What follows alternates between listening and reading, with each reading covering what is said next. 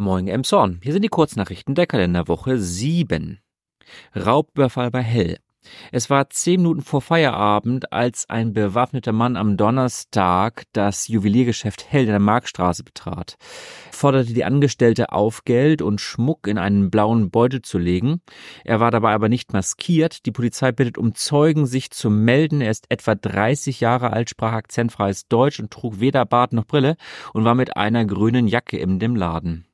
Und ebenfalls Schmuck, Gold und Uhren wurden bei einem Einbruch im Ginsterweg direkt am Literwald am Samstag, den 10. Februar gestohlen. Und noch ein Diebstahl direkt im Literwald wurde Holz gestohlen. In den Stadtwäldern wird zurzeit ja Bäume gefällt, damit sie nicht auf die Wege fallen, damit die Wegesicherung da ist, werden Bäume entnommen.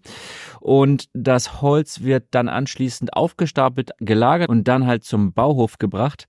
Leider ist es jetzt in der letzten Zeit vermehrt zu Diebstählen dieses Holzes gekommen. Die Stadtverwaltung weist darauf hin, dass man zugunsten der Waldpflege auch dieses Holz auf dem Betriebshof kaufen kann. Dann gab es am Valentinstag gegen 13 Uhr einen Brand eines Kleintransporters auf der A23. Dieser hat dort Feuer gefangen.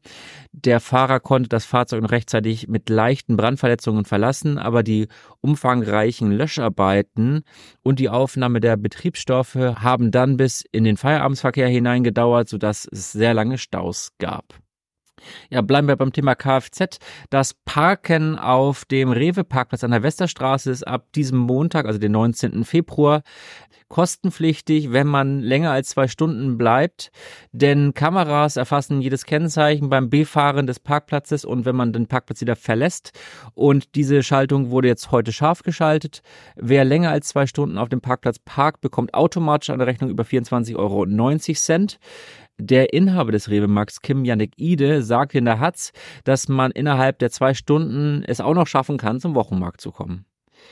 Wie geht es weiter im Elysée im Steinerwiesenpark? Ja, das ist unklar, denn seit Mitte Dezember ist das Restaurant im Steinerwiesenpark nun geschlossen. Von der Geschäftsführung war für die Emsonner Nachrichten niemand äh, zu erreichen und auch vor Ort ist kein Hinweis angebracht, was mit dem Laden passiert.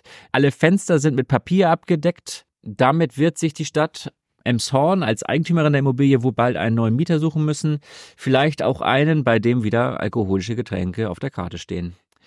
Und kommen wir zum Sport, denn am kommenden Wochenende wird in der Sporthalle der Kästner Gemeinschaftsschule am Heinholzer Damm die deutschen Meisterschaften U16 im Hockey ausgetragen.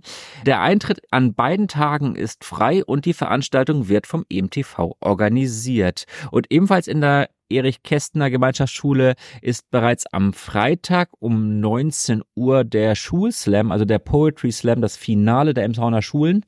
Da gibt es noch Restkarten, die man für einen Euro in der Buchhandlung Heimann erwerben kann. Und dann habe ich zum Abschluss noch einen Link-Tipp auf einen Artikel der Elmshorner Nachrichten, der sich damit beschäftigt, was eigentlich aus dem Karl-Marx-Platz geworden ist.